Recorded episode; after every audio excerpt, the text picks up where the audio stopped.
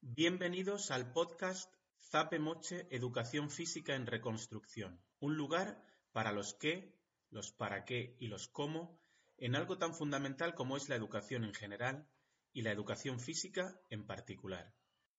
Hoy nos acompaña José Luis González Varela, profesor de lengua y literatura y redactor del blog Profesor en la secundaria. Mantenemos con él una conversación en torno a diferentes temas, destacando la importancia del trabajo en equipo, las nuevas tecnologías y la formación del profesorado. Vamos con ella. Hola, buenos días, José Luis.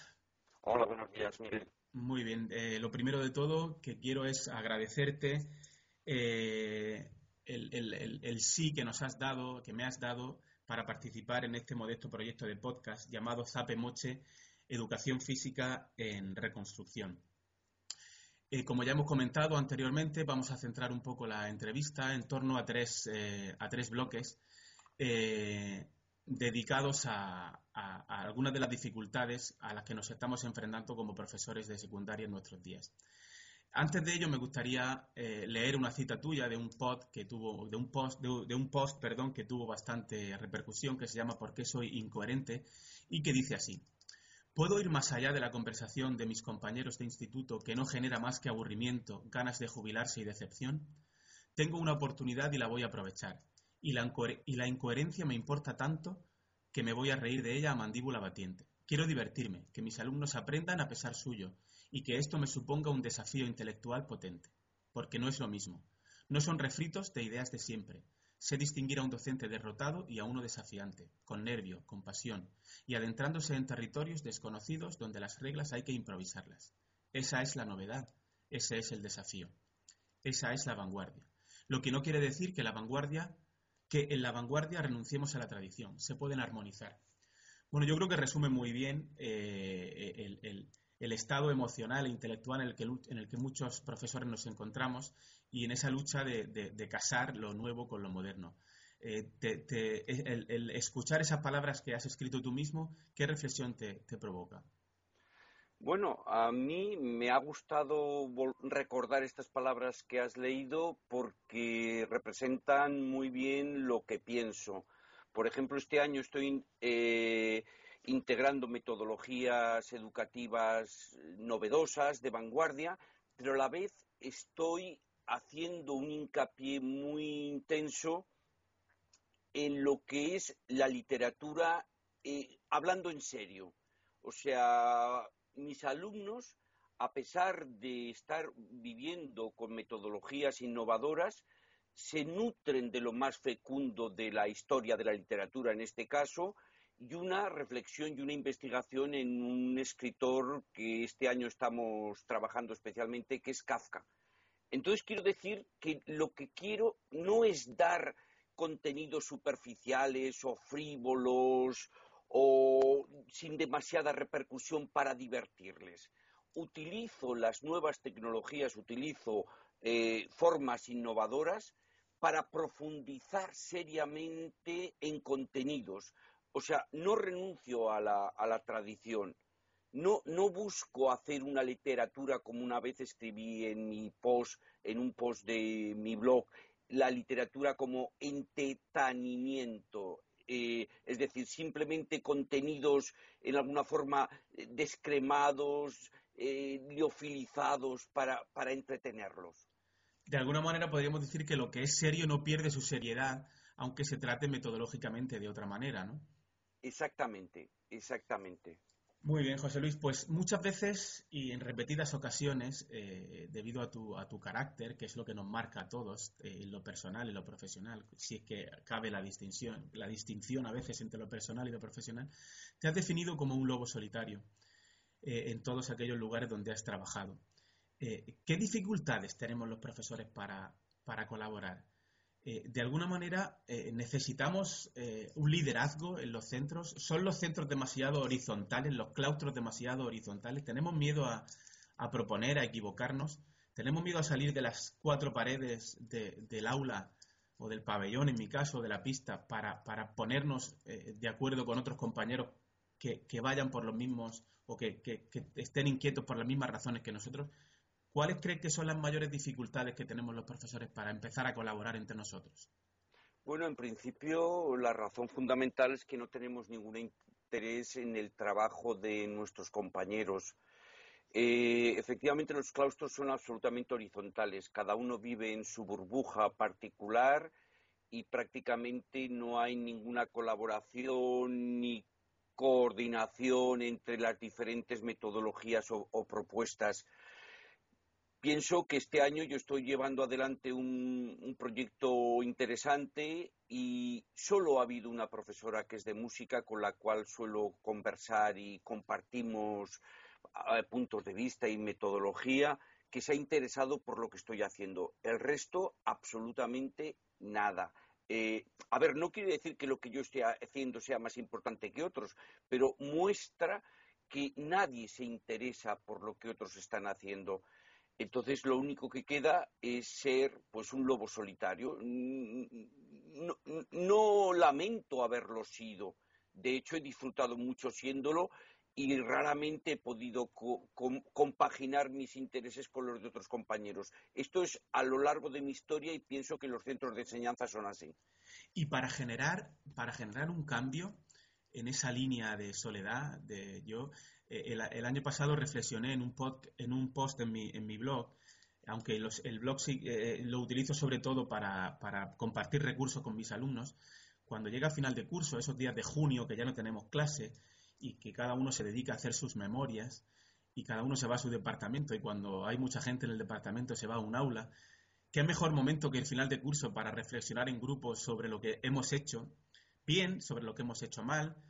Y, ni siquiera aprovechamos ese momento. Eh, entendemos esa memoria como un trámite burocrático, tenemos que entregarla dentro de plazo y, podría ser un buen momento para, empezar a planificar el próximo curso, no para despedir el, que acaba. ¿no?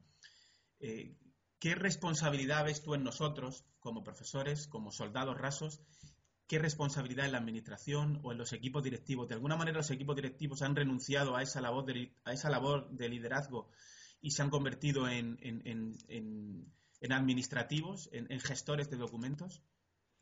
Bueno, este año tenemos una directora nueva mm, con la cual tengo excelentes relaciones, a diferencia del director anterior.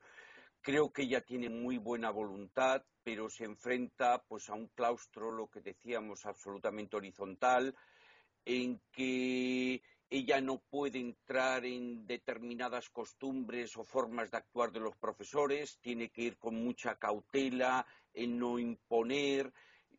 No sé de otros centros, claro, yo puedo hablar del mío y efectivamente los equipos directivos eh, pueden poner ilusión, pero el claustro va a su inercia personal, ya lo digo, cada uno en su burbuja o la, burbuja del departamento con los intereses propios del departamento y, creo, por lo que he visto, hay algunos, algunos institutos que son, digamos, de avanzadilla, que sé que el profesorado que va a ellos es por elección suya y entonces comparten una metodología, o unos puntos de vista. Hay uno en Cataluña que me parece que se llama Las Viñas, en que, digamos, los profesores han optado por estar allí y entonces ya participan de una forma de hacer.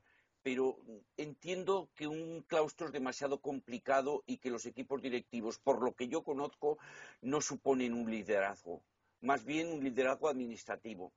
¿En qué medida crees que los alumnos son conscientes de, ese archipiélago, en vez de un continente que deberíamos ser los claustros, de 10 asignaturas, 6 horas diarias en clase, eh, entras tú con un planteamiento, sales, entra otro profesor con otro planteamiento, otro carácter, otra manera de transmitir la información. ¿De qué manera les está perjudicando ese, e, e, esa manera de, o esa diversidad, gran diversidad. La diversidad es buena por, un, por unos motivos, pero, pero yo creo que están también muy perdidos. En ese sentido, ¿en qué medida crees que afecta negativamente que cada uno vayamos a, lo nuestro?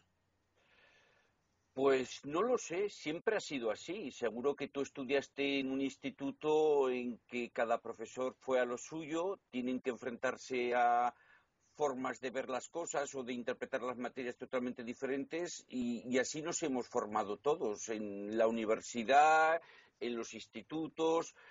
Eh, creo que efectivamente debería ser de otra manera, pero los caracteres, la química entre las personas eh, a veces no es compatible. Yo veo que con muchos compañeros es difícil que exista una química para compatibilizar las ideas, ¿no? Entonces yo creo que los alumnos eh, se acostumbran a esas islas, a ese archipiélago que decías, y es lo que hay. ¿Les perjudica? Pues probablemente sí, pero siempre ha sido así. Muy bien. Bueno, entremos de lleno en, esa revolución, en esa revolución que ha vivido José Luis como profesor en la secundaria, el cambio de tono también, aunque, aunque la base sigue siendo igual que ha sufrido su, blog, eh, que es donde, donde reflexiona en torno a su práctica docente. Una cosa que, que, nos gusta mucho a los que te leemos es que, es que no te alejas del aula. Es una reflexión muy íntima, muy, muy profunda eh, no, apta quizá para alumnos, aunque también soy consciente de que hay alumnos que, te leen. Cuéntanos un poco qué te llevó. Eh, yo eh, la pregunta la hago con la intención de que animes, de que nos animes a recorrer un poco el, trayecto que tú has venido recorriendo desde, desde el año pasado a este curso. Anímanos a lanzarnos al vacío, por dónde tenemos que empezar, eh, ¿qué te ha inspirado para, no afrontar este último año de trabajo como, como una, un previo a, relajarte ya definitivamente, sino que al contrario, te ha llenado de energía, estás trabajando mucho, muchísimo, e, es, evidente.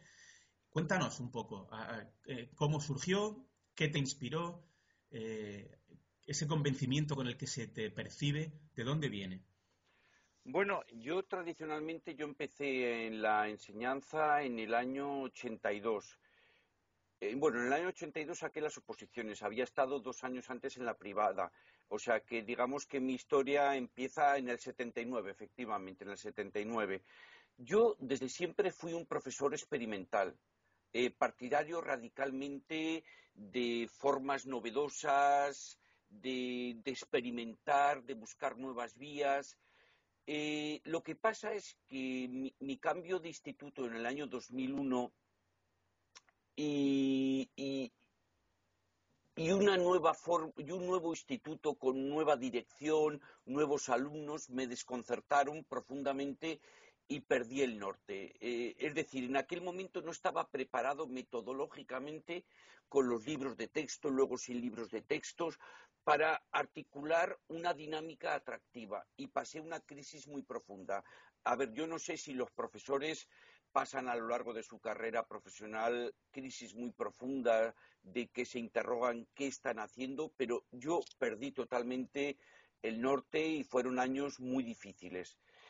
Lo que pasa es que en los últimos años eh, he vuelto a lo que yo era al principio. No, es como una revolución que no tenga ningún referente, sino que volví a lo que era al principio. Y esto me lo facilitó eh, el empezar con una nueva generación en alumnos de primero de la ESO, nunca había dado primero de la ESO, y me di cuenta que eran muy flexibles, que podía eh, proponerles cosas sorprendentes y que no se echaran para atrás. Y, también el hecho de que mis alumnos todos tienen un portátil, eh, esto facilitaba una herramienta. Hay profesores que rechazan totalmente que los alumnos tengan un portátil y quieren volver a los libros de texto. Entonces yo me dediqué a reflexionar sobre esta herramienta que era el portátil, que los profesores no suelen aprovechar demasiado, casi lo tienen como una carga, eh, en ellos, en, los portátiles, pues utilizan los contenidos digitales de las eh, editoriales más que como una herramienta revolucionaria. Entonces yo fui reflexionando sobre esta herramienta que tenían. De hecho, utilizábamos la plataforma Edmodo para trabajar sistemáticamente. Yo llevo ya cuatro o cinco años trabajando con Edmodo entonces, en el último año quise dar un paso más adelante y me dediqué a leer todo lo que había sobre investigación educativa, bueno, todo, mucho de lo que había sobre investigación educativa, a ver charlas de, estas de, en TED, TED Talks, estas, y oí y me di cuenta que los profesores teníamos eh, problemas eh, muy semejantes nuestro tipo de alumnado había cambiado totalmente. Yo no podía tomar como referencia a mis antiguos alumnos del BUP cuando yo empecé. Nuestros alumnos, la mente de nuestros alumnos funciona de modo diferente, sus ciclos de atención son distintos, les atraen cosas distintas. Entonces me planteé cómo podía yo llegar a interesarles eh, y a la vez ser profundo leí un libro de Francisco Morateruel que se llama Neuroeducación que me interesó vivamente. Entonces, esta idea de que aprendemos mediante las emociones, de que las emociones se activan mediante el juego, es decir, el juego nos atrae desde que somos niños y cuando somos mayores nos atrae el juego, de, de que se aprende participando en primera persona. Y es cuando eh, conocí la herramienta Flipped Classroom, que fue como un todo. Aparte, este verano estuve haciendo una travesía por el Pirineo que, caminando en soledad, me dio mucho tiempo para pensar. Entonces, eh, fue como si todas estas piezas se armonizaran. Mis alumnos tenían un portátil. Eh, yo conozco bien las herramientas digitales. todos estos años me he estado eh, curtiendo en el uso de herramientas digitales y entonces se me iluminó, se me iluminó, dice, ¿y por qué no intentamos con el conocimiento de la neuroeducación eh, implementar la herramienta o la estrategia de Flipped Classroom? Era, era, una hipótesis, yo no sabía cómo iba a funcionar. Entonces me dediqué todo este verano a grabar vídeos. Grabé unos treinta y tantos vídeos de historia de la literatura, de lengua, y es lo que estamos haciendo durante este curso. Voy grabando nuevos vídeos porque estos vídeos ya se han acabado y entonces eh, es un conjunto de cosas las que pasaron este verano que me animaron a volver a ser el profesor que había sido desde siempre. Mis alumnos los conocía bien porque llevaba tres años con ellos, estaban dispuestos a lanzarse a una, a una travesía novedosa y entonces, esta confianza en mis alumnos, mis altas expectativas sobre ellos y todas estas herramientas cuadraron y dieron lugar a este último año en que efectivamente estoy lleno de ilusión. Me, alegra mucho oírte porque, porque una de las, eh, de las pegas o de los inconvenientes que muchos compañeros en charlas en sala de profesores, yo trabajo en un instituto privilegiado para, para, facilitar el contacto entre los profesores porque tiene un claustro muy pequeño, no llegamos a 20 profesores. Y, y muchas veces la defensa que, que, tienen muchos de mis compañeros y compañeras y compañeras es que, que, cuando le planteas la posibilidad de empezar a transitar por esos, por esos planteamientos, enseguida se defienden eh, diciendo que, que, solo es válido para algunas eh, materias es que en tal materia se trabaja en el laboratorio y es muy fácil empezar de esa manera. Es que la tuya es muy práctica. Claro, eh, si, te vemos a ti en una, asignatura con un, con un, eh, corpus eh, tan, tan, tan profundo, ¿verdad? Y vemos que también son posibles. Entiendo que los mecanismos de aprendizaje no dependen tanto de la materia, sino como de la situación de aprendizaje que se genere. ¿Qué, miedo hay? ¿Tenemos miedo al, currículum? ¿Tenemos miedo al, inspector, que es como una amenaza etérea que nunca aparece, pero, pero yo la llevo escuchando desde que era alumno hasta los 15 años que llevo siendo profesor? No, es que si el inspector viene y te pide esto, si el inspector viene y te pide lo otro, es que el currículum hay que terminarlo, la programación hay que terminarla. Eh, en una de las citas que tenía por aquí de, un, de, un, eh, de una entrevista tuya, te preguntabas, cuando se te ocurre hacer algo. ¿Tiene esto que ver con el programa o el currículum? Y te contestabas a ti mismo, ni lo sé ni me importa. Tenemos que dar un poco ese paso, eh, no irresponsablemente, pero sí para, engancharnos un poco más a, nuestra profesión, que es la que, la que nos apasiona. Bueno, yo la figura del inspector, yo sé que de vez en cuando viene el inspector o la inspectora al centro, yo veo a la directora yendo por los pasillos con, la inspectora, pero a mí no me inquieta para nada. A ver, en mi día a día en el aula yo no veo que, eso me suponga ningún problema, ni ningún condicionante, ni ninguna amenaza. Yo, de hecho, estoy haciendo estoy cumpliendo el currículum. De hecho, eh, hemos visto toda la historia de la literatura desde la Edad Media hasta el siglo XVIII, que es lo que exige el currículum. Estoy haciendo sintaxis. Efectivamente, yo no descuido a mis alumnos en el sentido de que el año que viene se vayan a enfrentar a otros profesores, otras metodologías, y yo no les esté dando eh, esa base de currículum. Yo, se la doy, lo que pasa es que se la doy de otra manera. Eh, lo que pasa es que entre col y col lechuga, eh, por ejemplo, este año, motivado por mi interés por el escritor de Praga, Frank Kafka, yo me pregunté, ¿por qué no introducir un escritor radicalmente diferente, un escritor extraño. Entonces simplemente era una hipótesis eh, de trabajo. Digo, ¿les puede interesar Kafka a mis alumnos? Claro, esto es insólito porque los libros que, se suelen dar a los chavales en esta edad suelen ser libros de eh, para fomentar buenas actitudes, para fomentar el antirracismo, eh, la no discriminación por género, o sea, libros morales en alguna forma.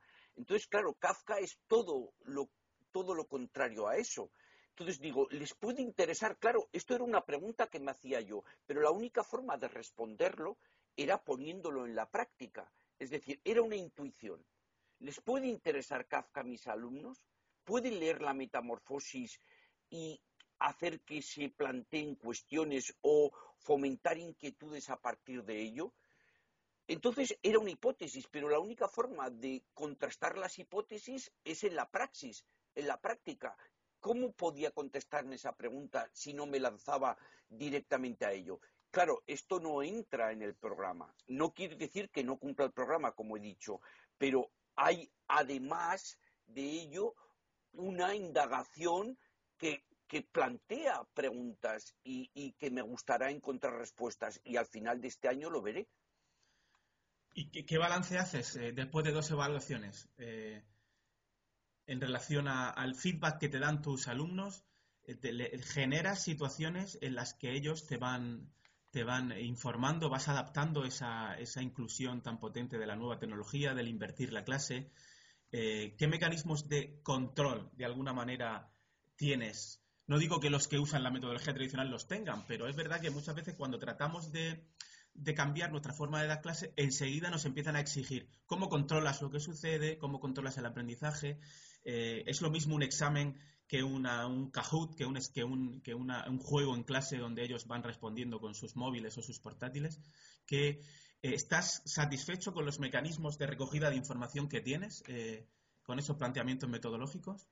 A ver, yo no imparto teoría en clase. Mis alumnos la teoría la reciben en casa mediante vídeos que he grabado yo. Hay algún compañero que dice que no estamos capacitados los docentes para eh, crear vídeos solventes. Yo entiendo que estoy capacitado para los vídeos que doy a mis alumnos. Para otros no lo sé. El caso es que estos vídeos que ven mis alumnos de unos 12, 14 minutos de duración están editados mediante Educanon. Es una plataforma que me permite insertar preguntas mientras están viendo el vídeo, de forma que ven el vídeo, el vídeo se para y les hace una pregunta que ellos tienen que contestar A, B o C o escribir, es decir, una, una respuesta que exige una redacción. Pues bien, yo cuando llego a clase sé perfectamente quién ha visto el vídeo y quién no lo ha visto. De hecho, cuando llego a clase le digo a Mirella, Mireya, ¿no has visto el vídeo? Y ella me mira con cara desconsolada. No, profe, es que ayer tuve un problema con mi hermanito que se puso enfermo. Es decir, que yo sé cuando llego a clase quién ha visto el vídeo y quién no lo ha visto. Tengo una información contrastada. Sé cómo lo han visto, si lo han visto atentamente o no lo han visto atentamente, porque recibo una puntuación de su visionado del vídeo. Entonces, a continuación, efectivamente realizamos un Kahoot. Esto les entusiasma. Entonces, eh, es, introducir el juego en la clase y luego, normalmente, después del Kahoot, que suele durar 20 minutos, realizan mapas conceptuales, mapas mentales sobre los temas eh, que estamos, que, estamos desarrollando a través de una aplicación que se llama Mindomo. Mindomo es una aplicación de pago. Eh, el, instituto no se, no se quiso hacer cargo, dijo que no podía atender a las metodologías individuales de los profesores y fui yo quien pagó la cantidad eh, para que mis alumnos pudieran participar. No es el único caso que, he invertido dinero para que mis alumnos puedan disponer de tecnologías de vanguardia. Entonces tenemos que en casa ven el vídeo, contestan preguntas, hacemos un Kahoot, hacen mapas mentales que yo veo y recibo también a través de Mindomo. Y luego eh, hago exámenes, pero bueno, hay que decir también que cuando ven el vídeo tienen que hacer un resumen del, mismo que me presentan en clase. Lo primero que hacemos es recoger el resumen del vídeo. Yo se lo corrijo y se lo devuelvo. Y luego hay exámenes en los cuales ellos pueden disponer de todos los apuntes que han realizado. Por ejemplo, les hago un examen sobre sintaxis, pues los ocho vídeos que han visto sobre sintaxis y sus resúmenes, ellos pueden tenerlos eh, delante. Y yo les planteo preguntas no de memorización, sino de relación, es decir, de conectar, de conectar ideas, de conectar conocimientos, de conectar datos. Es decir, es un conjunto de, estrategias eh, que me permite controlar muy bien quién trabaja y quién no trabaja. De hecho, en la primera evaluación tenía 70 calificaciones de lo que habían hecho mis alumnos. Por alumno, 70 por alumno. Sí, sí. En esta segunda ha habido unas 60. Entonces, eso me permite ver porque cada vez que ven el vídeo me da una puntuación, es una de las puntuaciones. El resumen que han hecho me da otra puntuación. El Kahoot me da otra puntuación. El mapa mental que realizan me da otra puntuación. Sí. A nivel formal, todas esas anotaciones las tienes recogidas en alguna herramienta, en alguna aplicación de iPad, no sé qué, instrumento en concreto usas. Sí. Eh, yo, cálculo? Yo, yo utilizo iPad, el iPad es un instrumento prodigioso para un educador. Entonces, en el iPad hay una herramienta extraordinaria que es Idoceo, que me, no sé si la conoces. Sí, la, uso, la uso. Ah, bueno, pues Idoceo que me da una versatilidad y una facilidad para, para contrastar, para unir, para combinar las notas de mis alumnos que, que, que, a mí me parece prodigiosa. prodigiosa, interesantísima. Es decir, tú piensas, por ejemplo, que yo calculo la nota de la siguiente manera, 70 calificaciones. Entonces lo que hago es sumarlas. Es decir, en las diferentes, cada calificación es sobre 30 puntos, sobre 20 puntos, sobre 10 puntos, y me da una nota global de cada alumno. Pues, por ejemplo, un alumno, el que mejor de la clase, ha alcanzado 1020 puntos. Por ejemplo, sumados. Entonces yo calculo que el aprobado es 510. Es decir, no les planteo una nota eh, imaginaria a la que ellos deban alcanzar, sino que ellos marcan la cima de esa meta, de, esa, nota. Es decir, si el que más ha llegado es a 1020, y eso es real, pues el aprobado está en 510.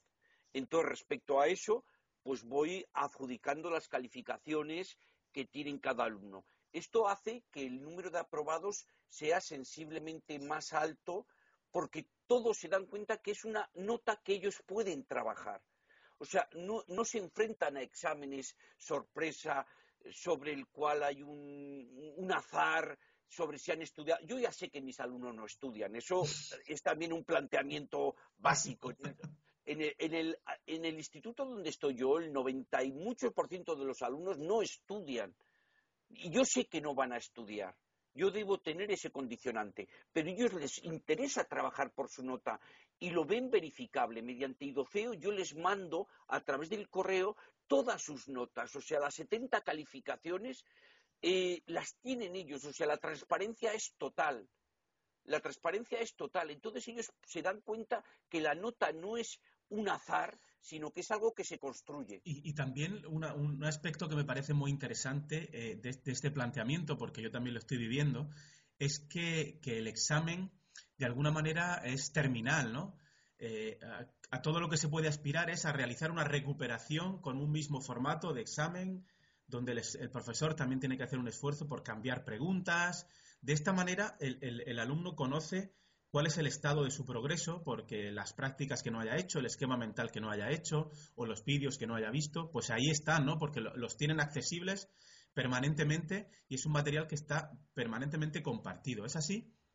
Sí, efectivamente. Hay alumnos que, por ejemplo, no han visto vídeos en un momento determinado por razones X y, al final me dicen, profe, he, visto los cuatro o cinco vídeos que me faltaban, ya he hecho, he hecho los resúmenes. Y yo se lo acepto, aunque esté fuera de plazo, yo se lo acepto, porque entiendo que ese chaval pues ha podido tener diferentes condicionantes o problemas cada vez que a veces son muy serios. Es decir, que yo admito esa flexibilidad en que puedan verlos después. Ellos están contentos, yo sé que ellos están contentos. Me alegra, me alegra oír mucho, mucho esa, esa conclusión. Y bueno, entramos, José Luis, en el último bloque que tenía pensado, que es el bloque del profesorado. Estás a punto de salir del, del, sistema educativo después de muchos años, desde el 79 que empezaste, y muchos quieren entrar y muchos están entrando. No con la tasa de reposición que se debería, pero, pero muchos están entrando. Y hay un debate abierto a nivel político, incluso en los programas electorales de las elecciones que, hemos tenido recientemente y que posiblemente se repitan, sobre crear una carrera profesional, sobre mejorar los mecanismos de selección del profesorado. Eh, ¿Has pergeñado alguna vez en tu mente cuál sería tu sistema ideal de selección del profesorado? ¿Qué echas en falta en los compañeros debutantes con los que te encuentras? Bueno, eh, en mi instituto es de mediana edad, tendiendo a ser una edad bastante madura.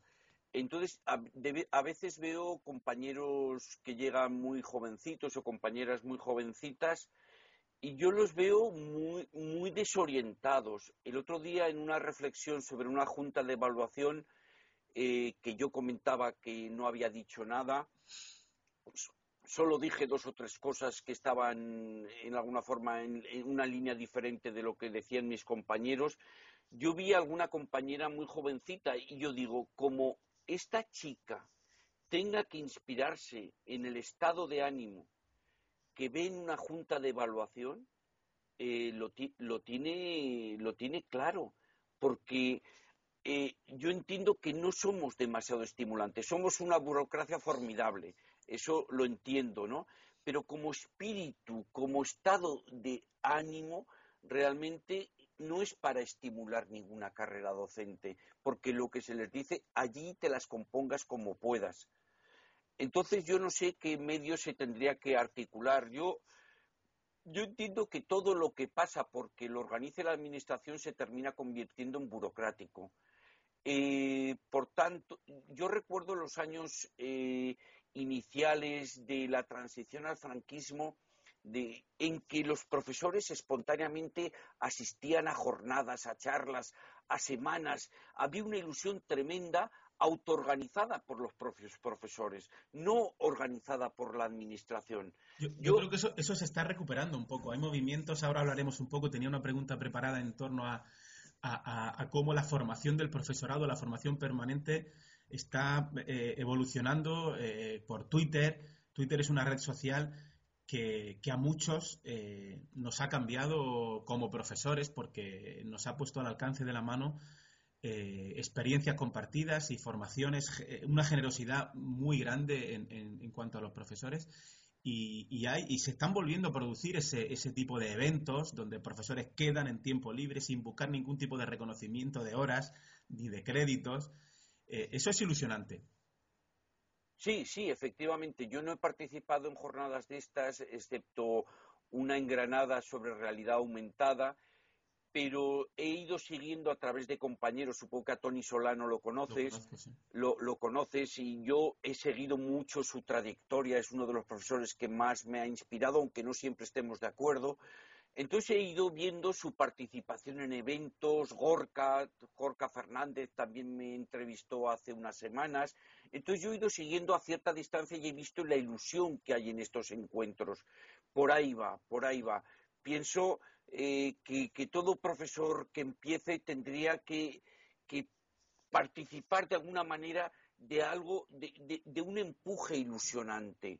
Yo lo he adquirido a través de mi propia autoformación, pero bueno, era porque yo he dicho que soy un lobo solitario, pero, pero entiendo que estos congresos, estas jornadas, eh, es lo que necesitan los profesores. Lo que da la administración se convierte inmediatamente en gris. Si se convierte en gris, en burocrático. Ya medimos eh, cuántos puntos me dará para, para los exenios. E, entonces, eso no me gusta. Muy bien, José Luis, pues eh, nos acercamos o hemos llegado ya al final de, de la entrevista, de la conversación. Y, bueno, permíteme que en relación a lo último que estábamos hablando, te recomienda, te recomiende seguir en Twitter la cuenta del EAVE16, que es el no sé si la conoces. Sí, sí, sí. Yo tuve la suerte de participar en el EAVE15 en Córdoba y fue una, fue una experiencia realmente positiva. Y, ahora ya se está gestando el EAVE16 en Huelva, no voy a poder ir, pero bueno, eh, a eso me refería, ¿no? esa, esa cantidad de trabajo que lleva detrás la organización de un evento como este, eh, sin más recompensa, que no es poca, pues que, un montón de, profesores y maestros ilusionados en compartir sus experiencias y, enseñarnos pues todo lo que, lo que están haciendo y sobre todo, como reflexión final, no sé a ti qué te parece, de darle una pátina de realidad. Muchos eh, están tildando todos estos nuevos planteamientos como de un buenismo ingenuo, un buen rollismo educativo, como si todo tuviera que ser de color de rosa. No lo es, es evidente que no lo es cualquiera que lea tu blog eh, con anterioridad y en este nuevo año, pues las dificultades son las que son. Son las que son. Tenía aquí otra cita preparada eh, tuya que decía, para algunos alumnos ha sido estimulante, para otros levemente interesante, para otros anodino e irrelevante. Depende de dónde caiga la semilla lanzada. No sé si mi docencia ha sido exitosa o un fracaso. No sé muchas cosas. Esa es un poco la sensación, ¿verdad? Sí, efectivamente. Ya sé que lo que yo aporto pues para algunos por su momento vital no puede ser nada interesante. Para otros es vital. Yo, yo entiendo que hay alumnos que necesitan eh, que alguien les dé un toque. Yo me doy cuenta que hay alumnos que son a lo mejor un poco frikis, que están desorientados, pero que yo les veo un fondo en que están buscando algo. Entonces, para algunos alumnos puede ser clave, para otros, evidentemente, serás un profesor intrascendente, no has tenido ninguna eficacia. Lo que no quiere decir que años después ellos se den cuenta, porque puede ser a largo plazo, que lo que tú les aportaste en un momento determinado era relevante. No tienen por qué entenderlo en este momento. Hay alumnos que sí y hay otros alumnos que no. O efectivamente hay alumnos que no será relevante ni en este momento ni dentro de 20 años mi carrera está hecha así, o sea, es, absurdo que pudiéramos ser un gurú o un líder para todos nuestros alumnos, no es así. No es así. Muy bien, José Luis, pues una vez más, muchas gracias por, haber aceptado esta propuesta. Y, nada, si quieres decir algunas últimas palabras para despedirte de la audiencia que podamos tener. Bueno, simplemente decir que, me nutre la ilusión, que me nutre el aula, que estoy conectado con mis alumnos permanentemente. Yo a través del iPad eh, recibo sus, sus dudas, sus, sus ideas, su, yo entiendo que hay profesores que no les gusta este planteamiento de estar conectados a los alumnos permanentemente, pero a mí me gusta este feedback que existe y este feedback solo es posible mediante un motor que es la ilusión. Eh, tengo ilusión por ver cuál es el objeto de mi experimento. Pienso que un profesor le conviene experimentar. Entonces, si tiene curiosidad por los efectos de su experimento, eh, eso le va a nutrir de ilusión. Ahora, si no hace ningún experimento, si no busca alguna respuesta, eh, su quehacer se convierte en bastante gris, eh, en anodino. Pero el desarrollar un experimento, una propuesta y ver cómo se resuelve, le da un interés importantísimo. Muy bien, José Luis, pues muchas gracias y con estas últimas palabras terminamos la entrevista. Un saludo. Vale, un saludo, Miguel.